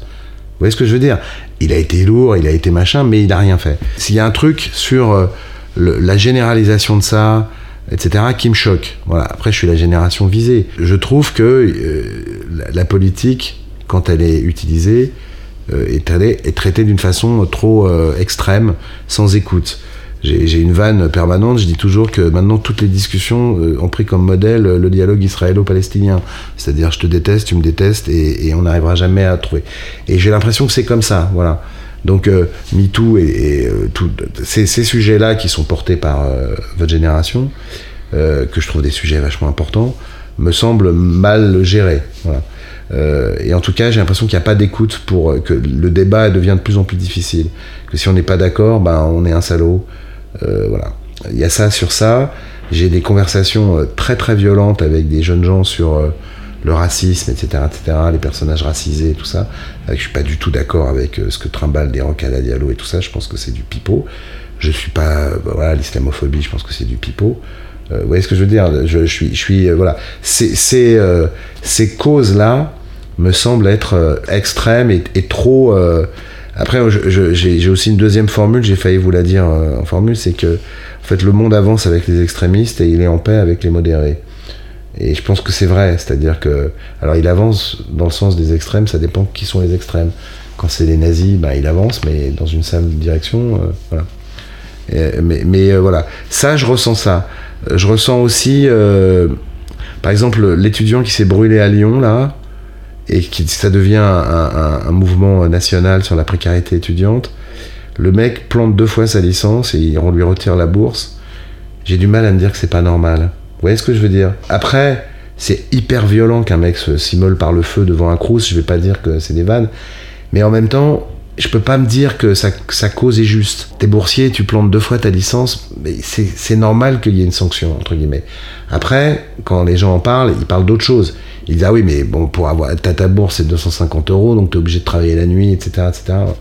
Mais vous voyez ce que je veux dire? Je trouve qu'il y a une, une, forme de malhonnêteté, ou alors de, de, que, que, que, disons, le, moi, je suis d'une génération d'individualistes. En plus, les années 80, les gens qui ont eu 20 ans dans les années 80. Donc, c'est sûr qu'on est dans des valeurs euh, opposées, entre guillemets, dans la façon dont on, se construit. Nous, dans les années 80, euh, il était, par exemple, le, syndicalisme était dénigré. Aujourd'hui, je trouve que c'est une grande chose, le syndicalisme, le collectif, etc. Mais nous, moi, j'ai été dans une ambiance euh, qui était plutôt. Enfin, voilà, j'ai grandi, je me suis construit en tant qu'adulte dans une ambiance où on était plutôt des individualistes. Enfin, en tout cas, dans mon monde à moi. Euh, donc, c'est vrai que tous les côtés mouvement de foule, euh, etc., j'ai une méfiance pour ça. Je dirais donc. D'abord, c'est votre monde, donc moi j'ai 57 ans, donc je peux penser ce que je veux, je fais les films que je veux, mais c'est votre monde. Je ne vais pas commencer à expliquer euh, comment il faut faire, tout ça, parce que c'est pas moi qui vais vivre avec les conséquences. Moi, c'est bientôt fini, enfin, même si je vis encore 30 ans, mais vous voyez ce que je veux dire C'est pas moi qui vais être actif dans le monde, c'est pas moi qui vais être dessiné. Donc, euh, je peux que parler des choses qui me mettent mal à l'aise. Voilà. Euh, ça, ça me met mal à l'aise. Le, côté. Euh, alors c'est une bonne chose qu'après des années de, mollesse euh, et, d'inaction, bah, j'ai l'impression que vous êtes une génération euh, investie dans son avenir. Par exemple, moi j'ai une immense sympathie pour Greta Thunberg et tout ça, alors que les trois quarts des gens autour de moi euh, supportent pas. Donc ça, par exemple, je trouve ça beau. J'ai tendance à penser à, la jeunesse que je, voilà, que je pourrais dire vous, urbaine, euh, ou les jeunes gens avec qui je fais des films, ou, des jeunes gens que je rencontre parce que voilà, ils sont au début de leur vie, puis voilà, il y a des, jeunes gens qui m'appellent, Ah, j'ai envie de faire du cinéma, vous pouvez pas me parler de comment ça s'est passé pour vous. Je le fais assez systématiquement. Euh, et en même temps, je vis en Lozère, euh, où il y a plein de gens de 20 ans qui n'ont pas du tout la même vie que vous, qui n'ont pas du tout les mêmes rêves, et ce qu'on appellerait la jeunesse gilet jaune plutôt. Moi, je vis là-bas, quoi. Donc, euh, c'est pas du tout la même chose. Vous voyez? J'ai du mal à trouver un, un commun là-dedans. D'ailleurs, il n'y en a pas. Vous voyez pas les mêmes films, vous vous intéressez pas aux mêmes choses. La France, c'est comme ça. Hein. C'est pas, pas vous, vous précisément, ou même vous, génération, mais c'est comme ça. C'est des mondes séparés, quoi. Il y a un clivage qui existe du coup entre Paris, selon vous, et. euh, Et la province? Ouais. Ah bah ouais. Vous le sentez pas, vous? Ah, moi, je viens de province. et, et vous le sentez pas? Si. Vous venez d'où? De Rennes. Rennes. Moi, je vois, euh, ben, pour moi, il y a des trucs. hein, dans l'histoire récente, les gilets jaunes, c'est très, très, très, très important. Enfin, je veux dire, comme, comme clivage évident, quoi. Mais si on regarde, euh, le cinéma, c'est très intéressant. Par exemple, euh, vous savez qu'un film d'auteur, il y a une chose qu'on regarde quand on sort des films, j'ai appris dans les dix dernières années, depuis que je suis réalisateur, on regarde le coefficient Paris-Province. C'est un, indicateur très important. Parce qu'en en fait, euh, vous faites un film d'auteur, par exemple, tous les films dont j'étais assistant, qui étaient des films d'auteur, faisaient ce qu'on appelle un coefficient entre 2 et 3. Ça veut dire que vous prenez les entrées de Paris-Périphérie, vous multipliez par 2, vous avez la France. Pour 2, 2,5. Un film populaire, c'est au moins 5. Mais ça veut dire quelque chose. Ça veut dire que, euh, vous voyez ce que je veux dire? Vous avez 100 000 entrées en, à Paris, vous en avez 400 000 en province. C'est pas pareil que 100 000 entrées à Paris, 100 000 en province. Un film très populaire, c'est 10. Ou dans les tuches et les machins, ou, ou par exemple, euh, c'est quoi cette mamie? C'est 100 000 entrées, 120 000 entrées à Paris, Paris-Périphérie, 1 million d'eux en France. Donc c'est 10 le coef. Donc déjà, c'est un film qui parle aux provinciaux et pas tellement aux parisiens. C'est pas beaucoup d'entrées à Paris. 120 000, c'est bon, c'est bien. Tout, il y a, euh, Camille aurait été heureux de faire 120 000 entrées à Paris, vous voyez ce que je veux dire Mais on n'est pas dans les mêmes catégories. Donc moi, c'est un film qui parle à la province, bizarrement. Et vous regardez, euh, euh, je sais, le film avec Guillaume Canet sur la campagne, c'est coefficient Au nom de la terre. 20. C'est-à-dire qu'il fait. C'est très intéressant. Vous voyez, il y avait un, un film, parce que je regardais ça hier sur la paysannerie. Il y a, un film qui s'appelait Petit Paysan qui est sorti il y a quelques années. Il fait 90 000 entrées à Paris, 500 000 entrées en France. Non, mais déjà, c'est un beau coef pour un film d'auteur. Là, Le Nom de la Terre fait 90 000 entrées à Paris, 1,9 million en France. Donc il fait les mêmes entrées à Paris. C'est-à-dire qu'il y a le même nombre de gens qui sont allés voir Petit Paysan et, euh, Au Nom de la Terre, euh, euh, Paris RP, Paris, RP, région parisienne. Mais on est passé de, de, de, de 400 000 à 1,5 million, à 1,8 million en province. Donc déjà ça, ça dit qu'il y, a un- il y a un vrai choc, quoi. On voit pas les mêmes films. Donc il y a un vrai clivage. Mm. Ouais, ouais, ça c'est sûr. Et après, ben, après, euh, je sais pas de, de- de quel milieu vous venez, mais moi, c'est aussi une découverte de ma vie à moi, c'est que je, je me suis installé en Lozère, je vis avec euh, des gens qui sont au RSA. Tous mes voisins sont au RSA, tous sont tous des pauvres. Moi, je suis pas du tout pauvre. Donc, euh, pas du tout, du tout, du tout. Moi, je fais partie des 10% les plus riches en France. Je, euh, probablement. Moi, j'ai jamais vraiment fait attention, mais. Et, euh, évidemment qu'on n'a pas la même vie. Évidemment que c'est là que je vois des gosses. qu'il n'y a pas un livre chez eux, que, leurs rêves, leurs aspirations, c'est c'est euh, je vais peut-être faire un BTS coiffure ou un BTS cuisine.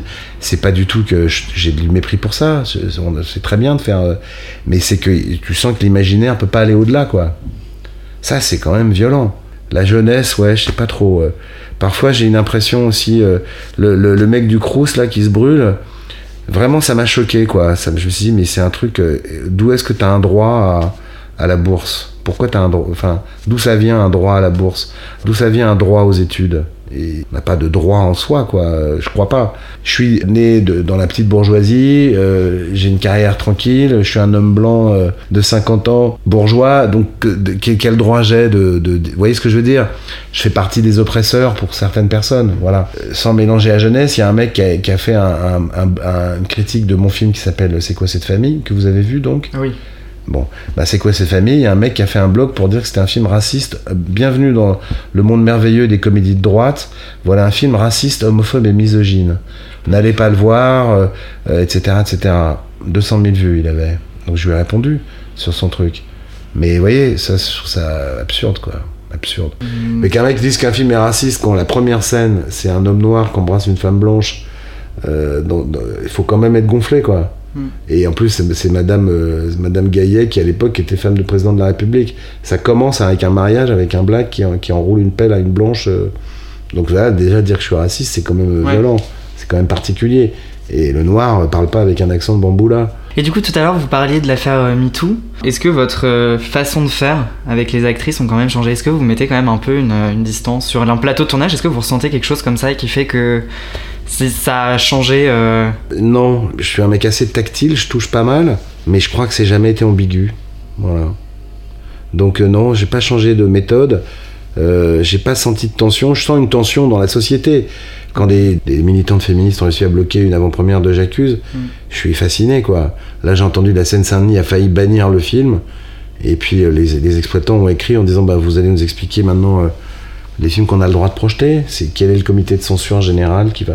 Donc voilà, finalement, ils l'ont pas banni. L'affaire Adèle Haenel, manifestement, euh, si j'étais cruel, je dirais tiens, comme par hasard, c'est juste au moment où le film sort aux États-Unis. Mais euh, donc elle est en couverture de tous les journaux. euh, effectivement, on parle de quelque chose. Mais moi, je. D'abord, je trouve qu'on parle que de décence commune. C'est-à-dire, moi, quand j'avais 17 ans, si je marchais dans la rue derrière une fille, bah, je la laissais prendre de l'avance pour pas qu'elle se pose la question de savoir Mhm. si le mec ou change de trottoir. Dès qu'il y a une situation ambiguë, ça me paraît de la décence normale, quoi. Enfin, j'ai pas besoin qu'on m'explique que. Vous voyez ce que je veux dire? Mhm. Donc, euh, j'ai parfois l'impression qu'on enfonce des portes ouvertes. Après, euh, des choses que j'ai pas vues, que les filles se fassent harceler dans la rue, etc. J'ai, j'ai pas vraiment été jamais témoin de ça, ou en tout cas pas d'une façon qui me semblait euh, agressive ou, ou- ou- Vous voyez ce que je veux dire? Alors après, je veux pas dire que les filles ont tort quand elles disent que ce 10% des filles disent qu'elles se sont fait, euh, voilà, machin.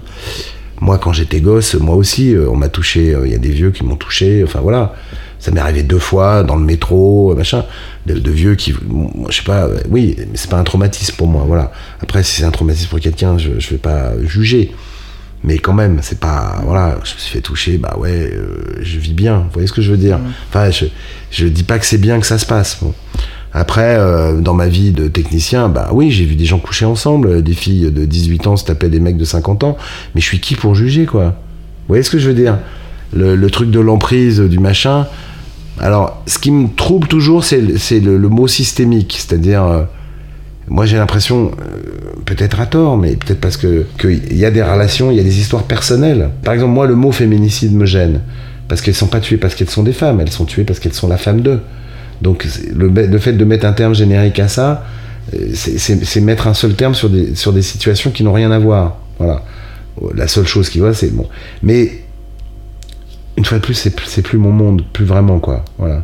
Pour revenir sur euh, votre filmographie, je- Ouais, bah ouais, j'avais parti dans des trucs. euh, du coup, vous avez tourné la suite de Neuilly sa mère, euh, qui s'appelle Neuilly sa mère, sa mère. ouais, Vous avez tourné la suite de C'est quoi cette famille avec C'est quoi cette mamie. ouais. Est-ce que cette envie de tourner des suites survient juste après le premier? Est-ce que ça survient pendant le tournage? Est-ce qu'on se dit oui, on n'a pas Non, eu assez, on alors, n'a pas pu raconter assez de choses? Neuilly sa mère, je vais être très très franc. Hein. Neuilly sa mère, euh, donc c'est hasard, le film fait un carton énorme, etc., etc.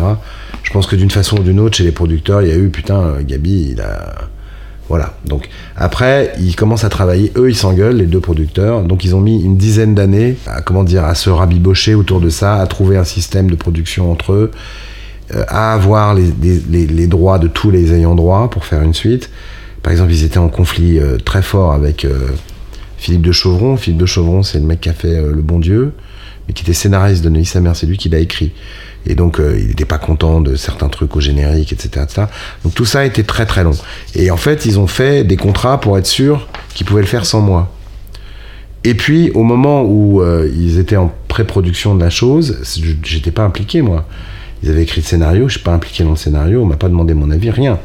Et puis, en fait, au moment où ils allaient, ils, ils commençaient à se rapprocher du tournage, il y a eu une conjonction de choses. Moi, je devais faire un film qui s'est pas fait, donc j'étais euh, dans une problématique de travail. Et eux se sont dit que le film allait être galère à faire. Et je pense que comme ils savaient déjà qu'ils me devaient du pognon, même sans travailler, parce que j'avais un droit de suite important, bah, ils ont rajouté un peu d'argent et m'ont fait travailler. J'ai vraiment euh, travaillé avec Ben Salah, mais là, par exemple, je suis même pas allé au montage. C'est-à-dire, j'ai, j'ai dit au début, bah, euh, ils m'ont payé pas très bien par rapport à ma valeur, entre guillemets.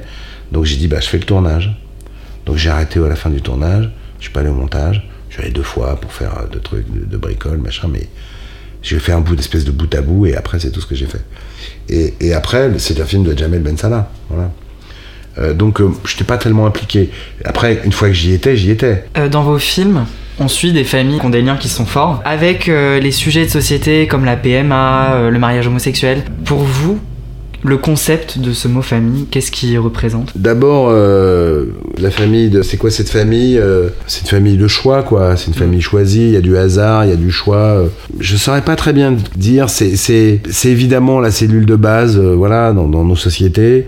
Elle a énormément changé, donc c'est marrant de, de la regarder comme ayant changé. Il y a un petit côté un peu, un peu angélique dans ces films-là où les choses se passent plutôt bien. Alors que je pense que dans la vie, c'est pas aussi simple que ça. Je peux pas dire que ce soit mon sujet. Si on devait dire qu'est-ce que c'est le sujet qui vous fait parler, qui vous donne envie de faire des films, c'est pas la famille, c'est la paternité. Voilà.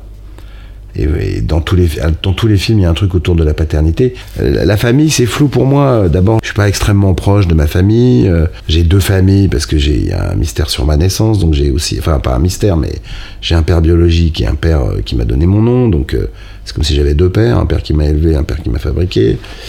Voilà, je peux pas dire euh, que ça soit la clé de ma vie. Je fais pas, je suis pas un patriarche euh, entouré d'enfants souriants avec des femmes et des et des gosses comme dans un film de Sautet ou, ou machin. C'est c'est pas ça ma vie du tout. Donc euh, je peux pas. Voilà. Après.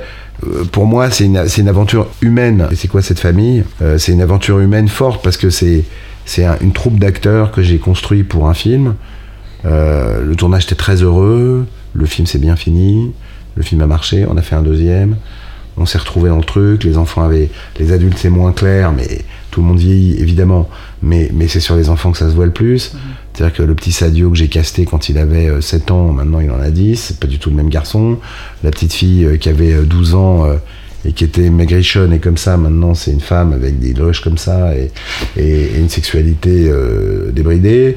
Donc tout ça est passionnant et, puis j'ai un, ce microcosme-là, je fais partie de la vie, pas des, des adultes un peu, mais pas tant que ça, un peu de Claudia Tagbo parce qu'on on s'entend très bien depuis des années, mais je fais partie de la vie des enfants. Voilà, je suis un espèce de tonton euh, sinoche et on va faire un 3. C'est le même casting, Chantal là-dessous, tout ça qui vont revenir ou pas? Alors, on a booké tout le monde, ouais. euh, je- euh, quand on dit on va faire un 3, je pense que si Chantal là-dessous dit qu'elle vient pas, les- tous les financiers se barrent. Ça, c'est sûr. Le premier film est un joli petit succès, euh, 750 000 entrées, c'est pas mal. Le deuxième film est un vrai succès, 1 million d'eux, ça c'est vraiment. euh, Hmm. C'est vraiment. euh, voilà, ça, ça marque quelque chose. Mais à ce million d'eux, c'est Chantal. Donc euh, s'il n'y a pas Chantal, il n'y a pas de film. Non, mais ça, faut pas. Après, moi, j'ai mes, mes, mes, mes moteurs à moi.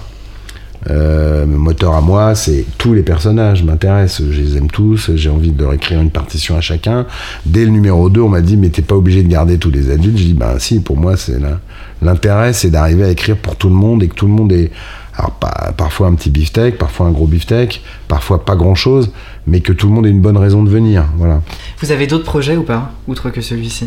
Et ben j'ai un film qui s'est arrêté hier, vous voyez, que je devais tourner en, en janvier. Enfin, c'est la deuxième fois qu'il s'arrête, donc ça- peut-être qu'il va pas se faire.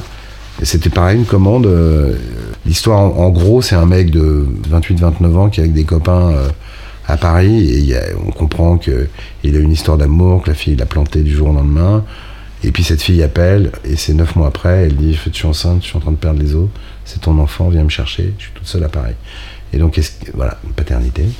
Donc le mec doit, euh, dans la nuit, décider euh, est-ce qu'il va retomber amoureux de cette fille qui est une vache avec des seins comme ça, un cul comme ça, euh, qui dégouline de sueur, et qui est absolument pas sexy, parce qu'un accouchement c'est un truc euh, relativement violent pour un homme.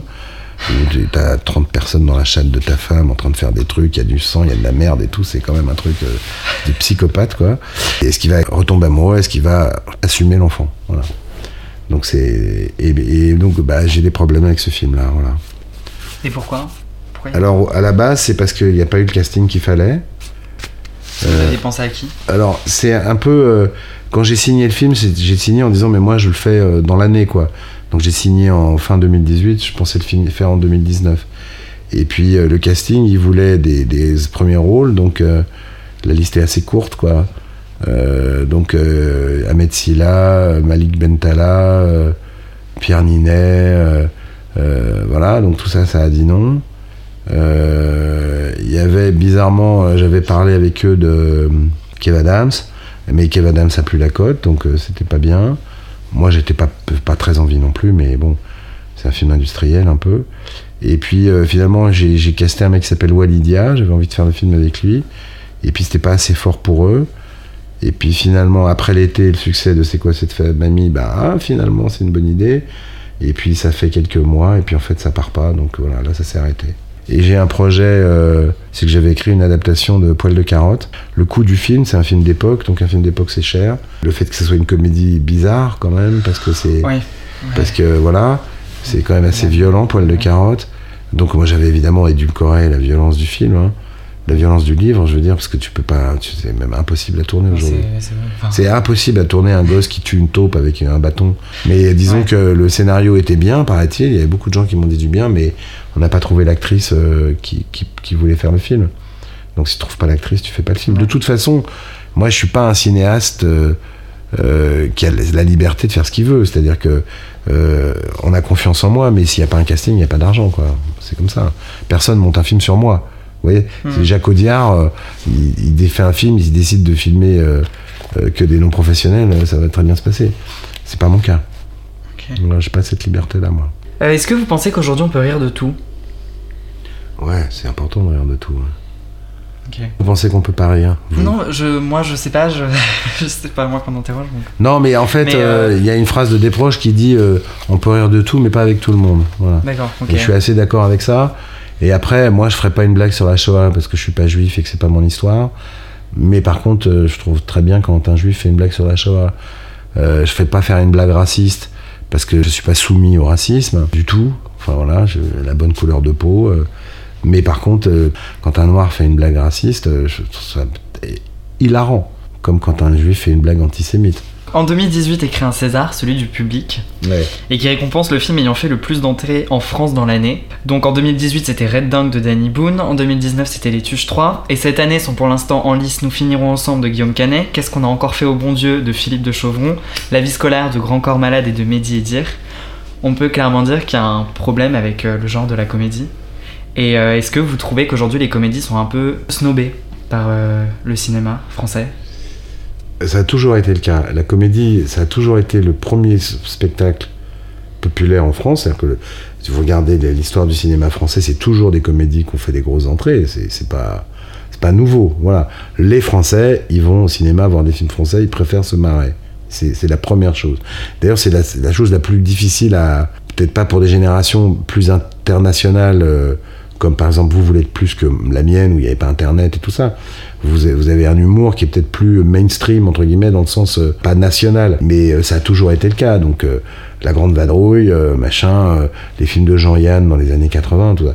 Donc, ça a toujours été le cas, et ça a toujours été un genre un peu dédaigné par la critique, et il y a toujours un côté, on fait des films sérieux, quoi. On a envie de faire des films qui parlent des choses, on est, on est en France. Les films à qui on va donner des prix, bah, c'est des films qui ont qui parle de sujets importants, qui, qui porte une, une, parole, qui porte une critique. On va pas récompenser un mec pour avoir fait marrer des gens euh, euh, dans une salle. Ouais. Je trouve pas ça choquant en fait.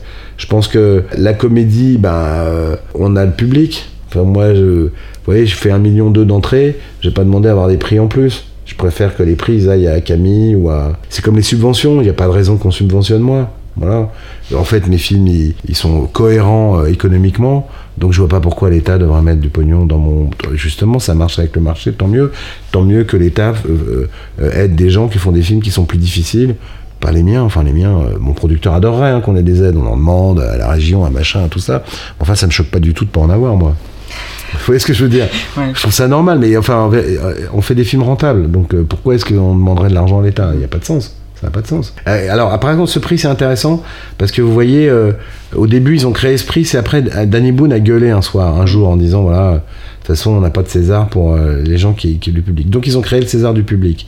Et cette année, ça sera un vote. Oui. Voilà. Avant, c'était pas un vote. C'était le film qui a fait le plus d'entrées. Donc, il n'y avait aucun suspense, on savait très bien. Là, c'est un vote. Donc, il y a les films populaires et on va dire lequel était le meilleur. Donc on peut parier assez facilement sur Grand Corps Malade parce que c'est un film euh, qui a, où il y a du social, etc., etc. Je pense. Après, si je me trompe, je me trompe. Hein, Je veux dire, ça m'étonnerait que Philippe de Chauvron ait un César. Et Guillaume Canet pourrait en avoir un, si, oui. Quel conseil prodigueriez-vous à un étudiant qui souhaite se plonger dans le milieu du cinéma? De beaucoup coucher. Non, je déconne. de voir des films. euh, et puis après, il faut faire un réseau. Il n'y a pas tellement de. Les écoles de cinéma, enfin, moi en tout cas, qu'est-ce que m'a donné l'école? Elle m'a donné que j'étais dans un réseau.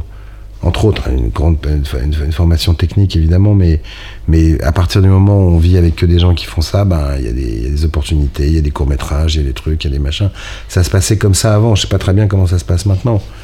Maintenant, c'est on fait un film avec un téléphone et un ordi, donc euh, je trouve ça super, moi en plus. hein. mais euh, et après, euh, un mec qui veut devenir réalisateur, ben je lui dirais de tourner. Donc c'est parti pour la deuxième partie euh, de l'interview qui s'appelle euh, La Madeleine de Gabriel Julien Laferrière. Vous aviez un travail à faire. Le film, Ouais, vous avez choisi comme euh, fallait que vous choisissiez un film. Ouais. Et vous avez choisi La Horde Sauvage de Sam Peckinpah, qui est un western sorti en 1969. ouais. Pourquoi avoir choisi ce film-là? Après, on va, on va revenir sur l'extrait, mais pourquoi avoir choisi ce film-là? C'est un des films qui m'a le plus marqué euh, jeune adulte. C'est-à-dire que je l'ai vu par hasard, je savais pas qui était Sam Peckinpah. Euh, je sais plus, je voulais aller voir un film, je me rappelle plus lequel, c'était plein. À l'époque, il y avait des reprises comme ça au cinéma. Je suis rentré dans une salle et je suis tombé sur La Horde Sauvage. C'est un film euh, qui a, je pense, euh, c'est un, un réalisateur. euh, L'histoire du cinéma est pas toujours juste.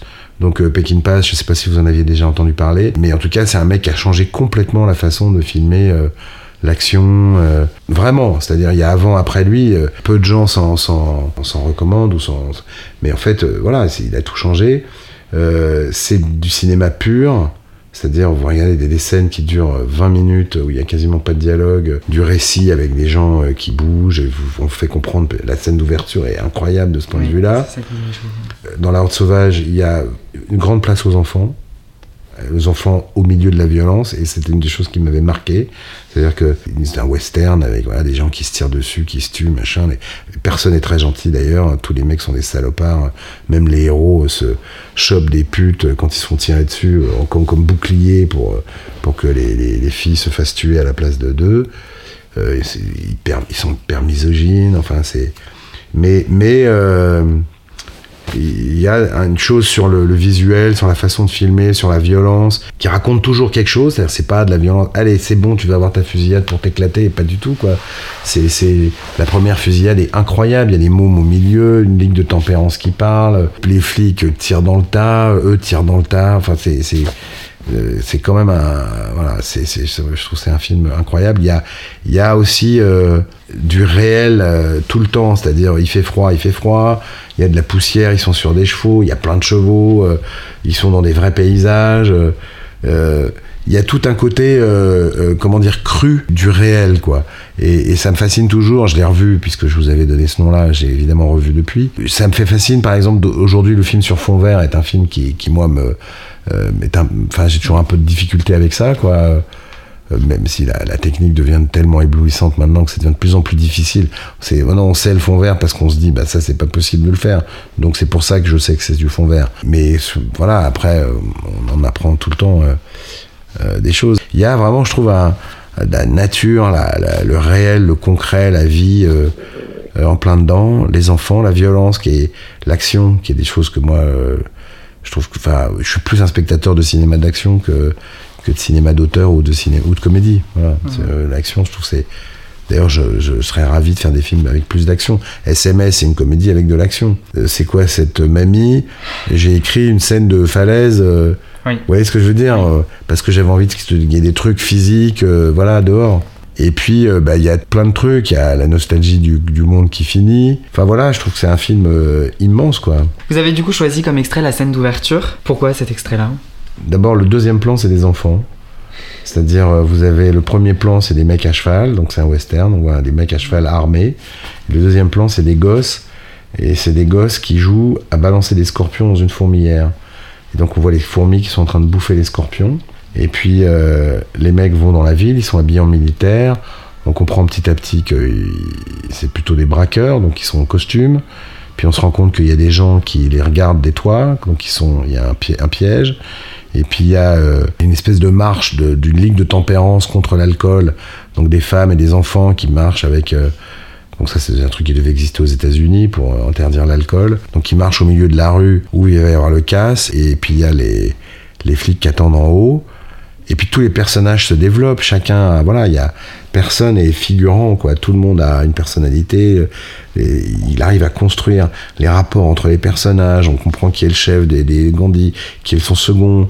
Euh, ils font des et puis voilà et petit à petit la tension monte il y a un espèce de roulement de tambour qui doit durer 20 minutes au début qui fait du premier plan au, à la fin de l'attaque et puis bon, bah après, y a le, feu arrive, hein, les mecs se tirent dessus, ça tire dans tous les sens, il y a des morts dans tous les sens.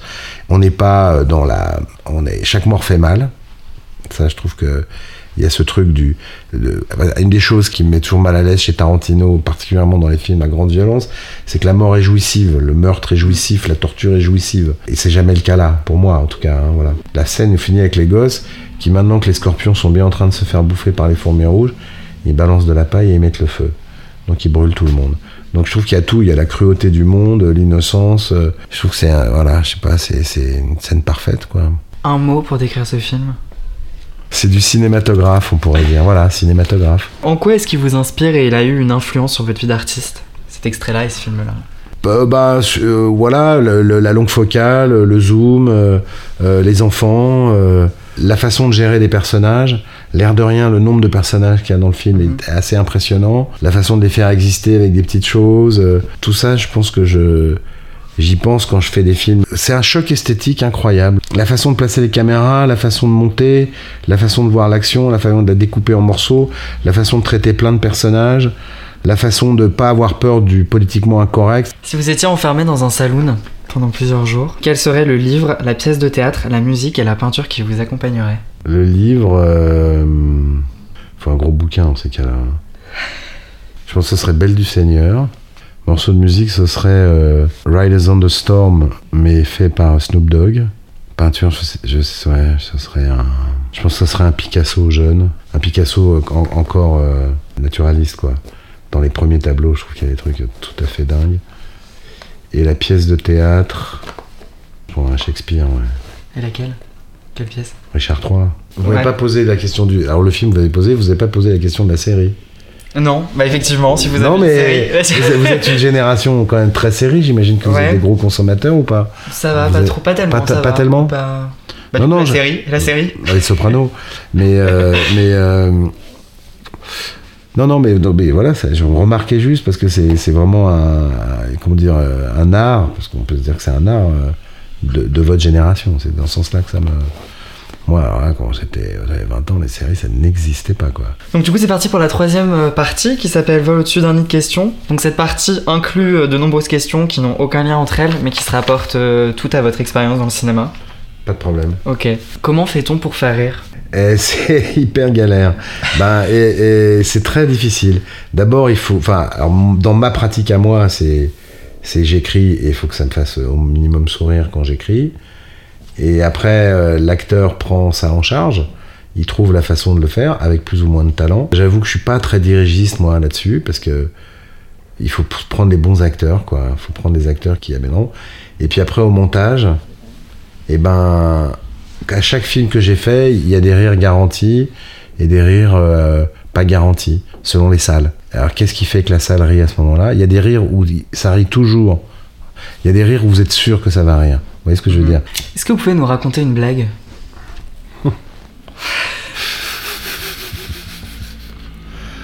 euh, Putain, je raconte jamais de blagues, moi. C'est pas du tout mon truc. Euh, les blagues. Euh, non, je suis un cas, Donc je suis réalisateur et donc il y a quand même un truc qui est grand quand on est réalisateur, c'est le jour où on monte les marches à Cannes.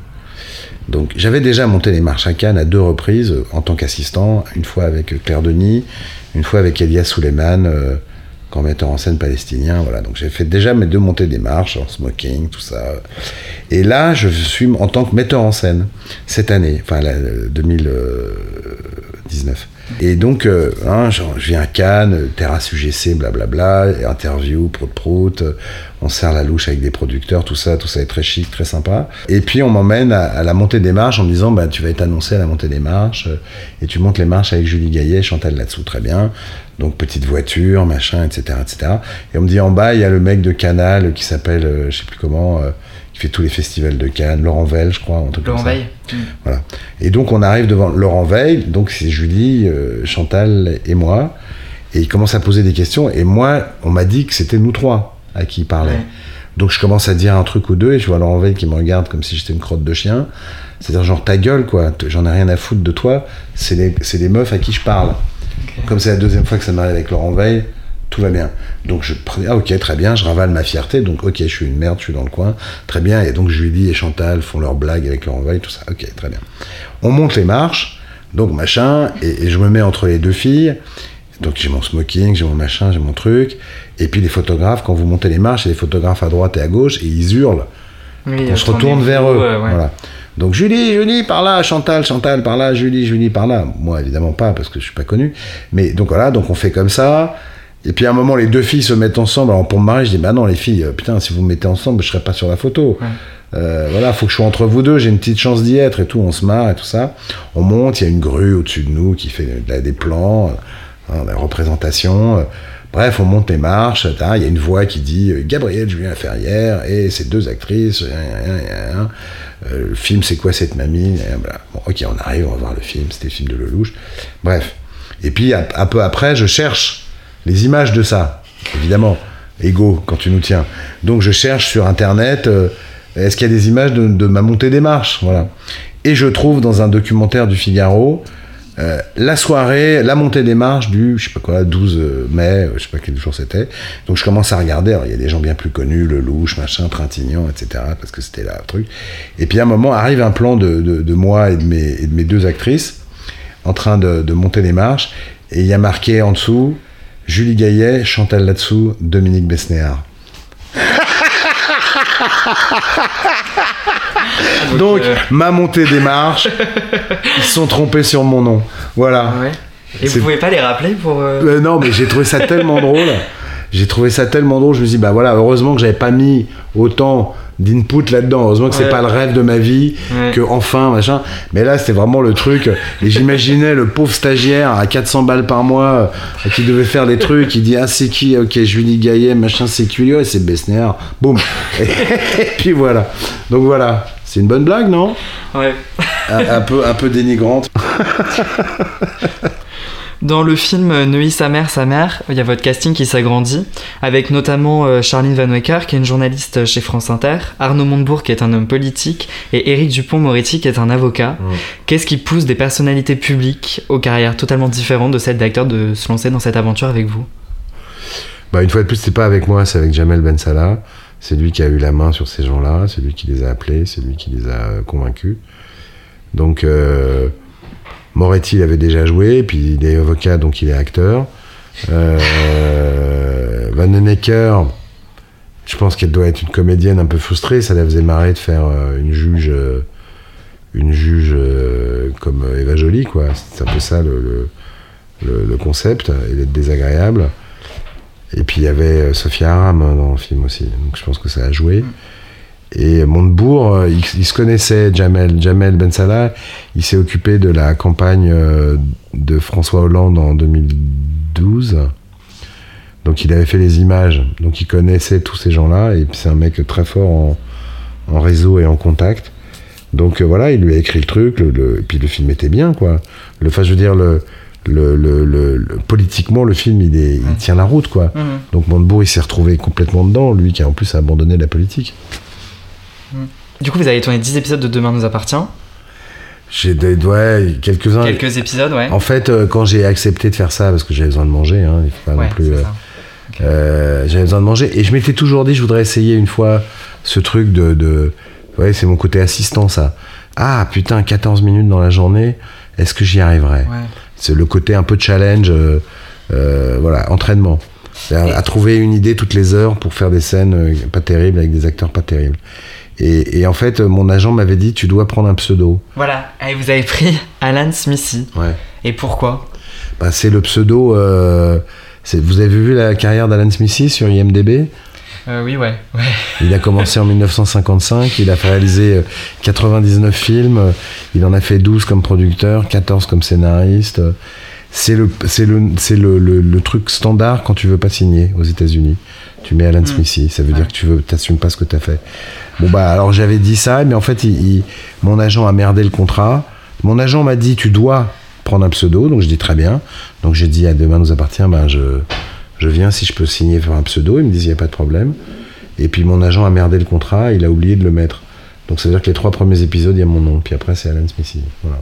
Quelle est votre comédie phare? Some Like It Hot, c'est un même ouais. Si vous deviez choisir un enfant avec lequel vous souhaiteriez retourner, lequel choisiriez-vous? Violette Guyon, et je vais retourner avec elle.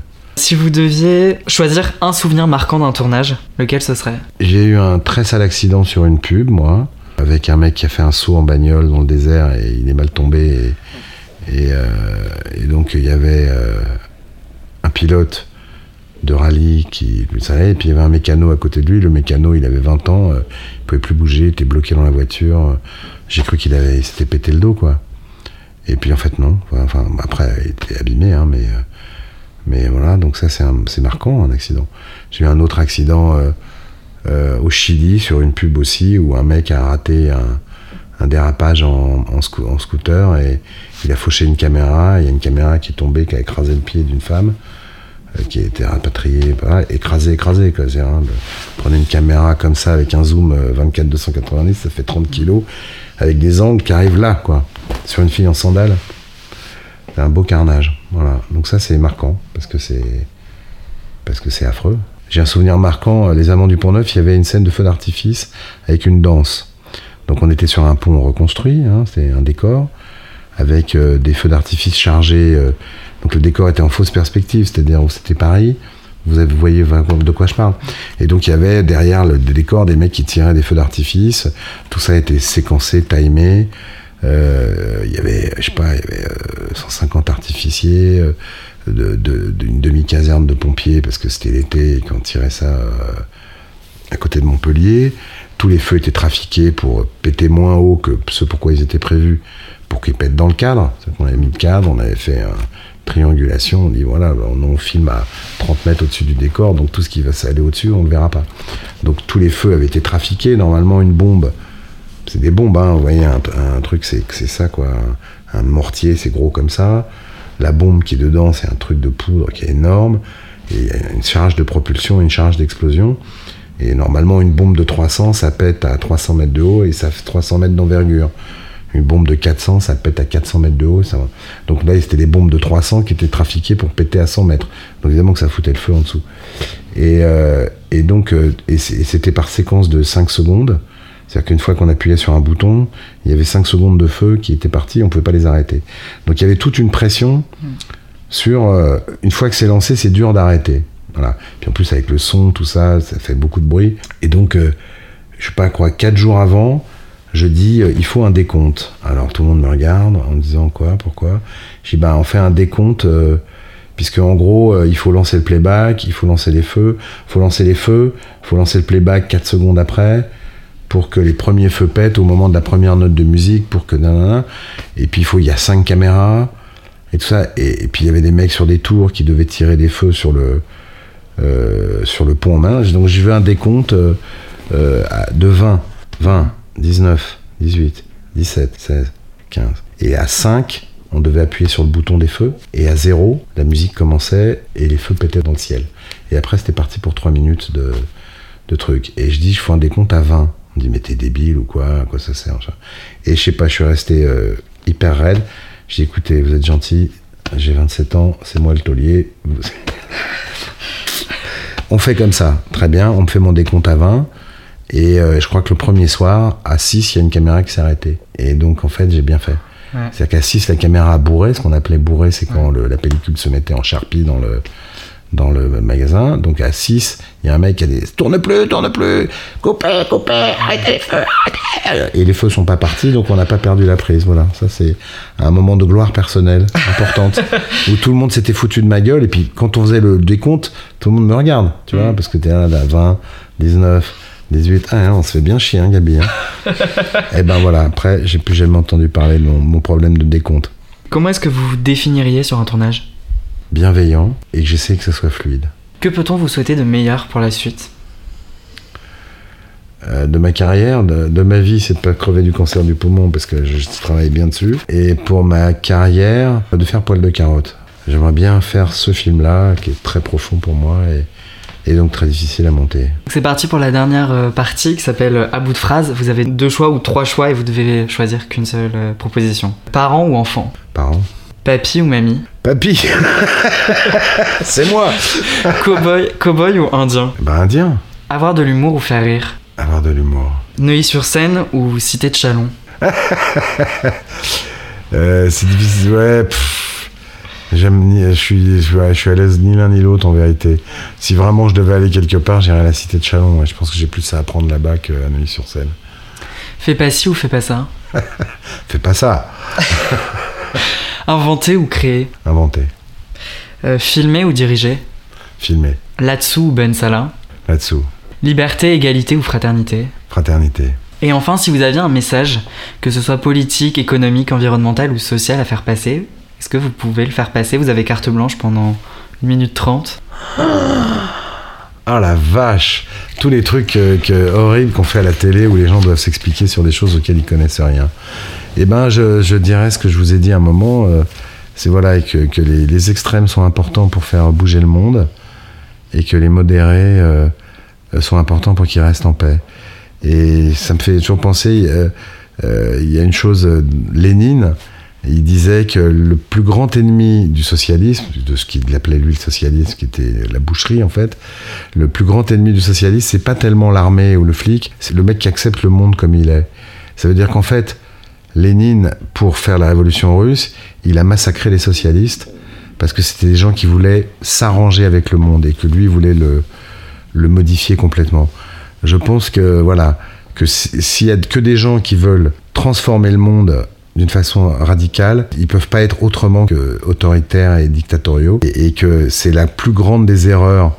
euh, je pense quand on a des convictions politiques ou des convictions sociales ou des convictions morales, d'être, euh, enfin c'est la plus grande des erreurs.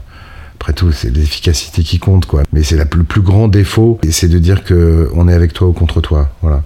Ben, je pense que voilà, ça c'est la- c'est la géné- le générateur de la tension, de la violence et de la guerre. Et en même temps, il y a que comme ça qu'on avance nous les humains. Donc c'est difficile à savoir. Mais qu'au fond, euh, voilà, faut se respecter, quoi. Je sais pas comment dire, faut se respecter. Voilà un message bien trop, bien flou. Bah, merci beaucoup, Gabriel Julien Laferrière, d'avoir répondu aux questions. Ah ben, C'était un plaisir. Merci beaucoup. Merci à Gabriel Julien Laferrière pour la confiance qu'il a eue dans le podcast. Merci à David Valigny pour le magnifique générique composé pour moi. Merci également à Gauthier Fragnat pour la prise son qu'il a suggérée avec un grand professionnalisme. Merci aussi à vous qui écoutez cette interview.